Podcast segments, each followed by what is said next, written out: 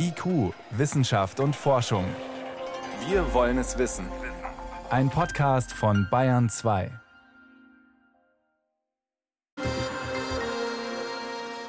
Ach, so ein Kurztrip für ein paar Tage, das ist schon eine schöne Unterbrechung des Alltags.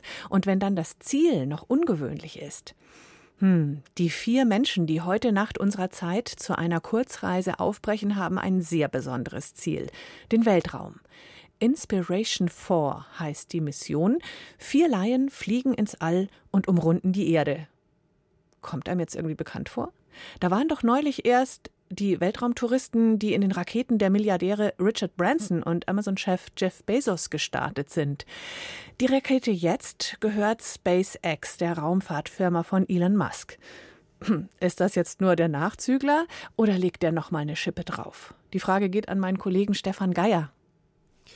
Also es ist schon eine neue Runde. Ja. Es kommt ein bisschen darauf an, was man unter Weltraumtourismus auch versteht. Also die vor zwei Monaten, die sind hochgeflogen in einer Rakete und einem Raketenflugzeug gerade mal so über die Grenze, die man auch Weltraum nennen darf, in 100 Kilometer Höhe, ein paar Minuten Schwerelosigkeit, toller Blick und dann wieder runterfallen lassen.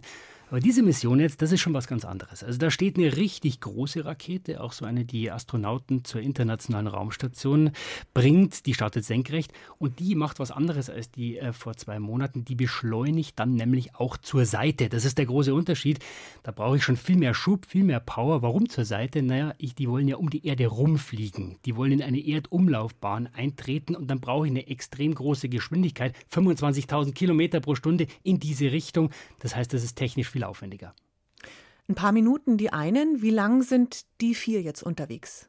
Geplant sind drei Tage. Da haben sie schon, wenn man mal überlegt, dass sie an einem Tag 24 Stunden 13, 14 Mal um die Erde fliegen. Also haben sie einige Sonnenauf- und einige Sonnenuntergänge. Starten tun sie heute um Mitternacht von Cape Canaveral aus in Florida. Und vier Passagiere werden in dieser noch relativ neuen Kapsel sitzen. Crew Dragon heißt die. Übrigens die gleiche, mit der auch der deutsche Astronaut Matthias Maurer in ein paar Wochen zur Raumstation fliegt. Und diese Kapsel soll in einen Orbit eintreten und sich dann langsam hochschrauben höher als die ISS sogar. Die fliegt in ungefähr 400 Kilometer Höhe. Die wollen auf 575 Kilometer Höhe und da verbringen sie dann eben ungefähr drei Tage. Also haben sie genug Zeit, das Ganze zu genießen. Das heißt immer, das sind wirklich Laien, Normalos, die da ins All fliegen, so ohne jeden professionellen Beistand, also wirklich Leute wie du und ich?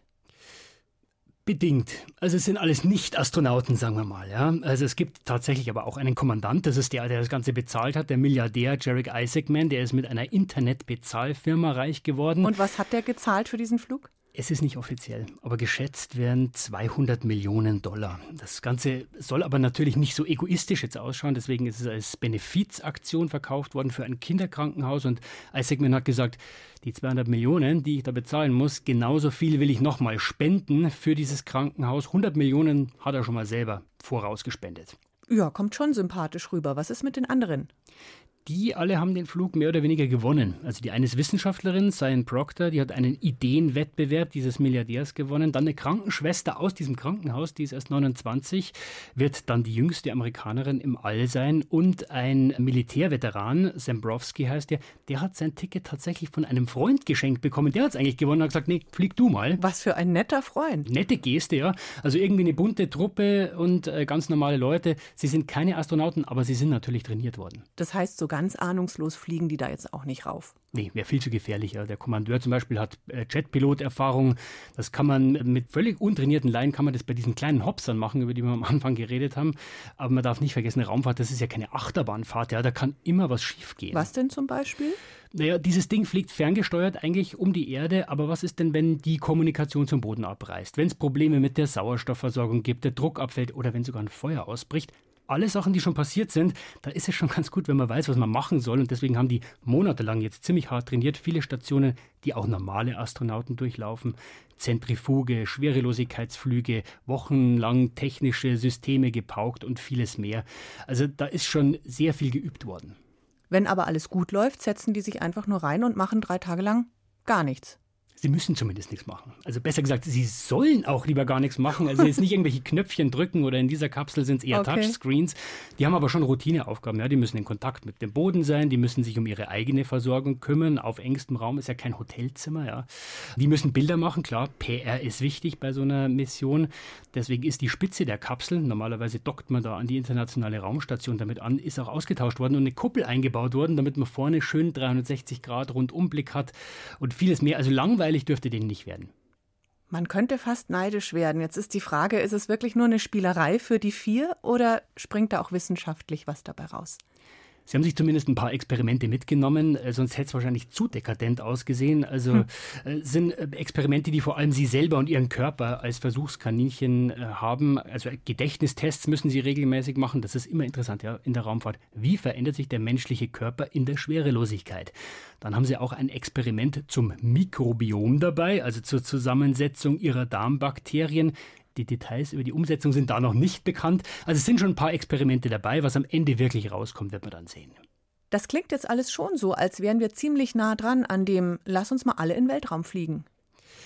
Ich glaube, was diese ganz kurzen Hopser betrifft, rauf und ein bisschen Schwerelosigkeit wieder runter, das ist wirklich nah, kostet immer noch ein paar hunderttausend, aber da gibt es Leute, die das machen, die echten Reisen in den Weltraum, wie diese Mission jetzt. Das werden wir zwar öfter sehen, die NASA und diese Firma SpaceX betonen auch, das Training wird kürzer werden. Aber heute eine Einführung und morgen fliegen, das glaube ich nicht, dass das so schnell kommt. Das ist zu gefährlich. Gleichzeitig gibt es diese große Vision, viele Menschen auf einen anderen Planeten zu bringen. Könnten das dann die Test- und Trainingsflüge sein?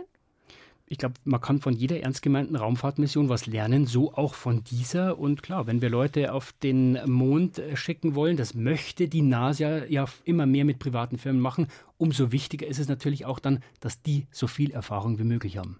Heute Nacht startet Inspiration 4, eine Weltraummission, die vier Nicht-Astronauten drei Tage lang um die Erde fliegen lässt. Und ganz ehrlich, Stefan, wenn Sie uns gefragt hätten, wir wären schon auch mitgeflogen, oder? Ich glaube, der Blick ist sensationell. Danke fürs Gespräch. Gern.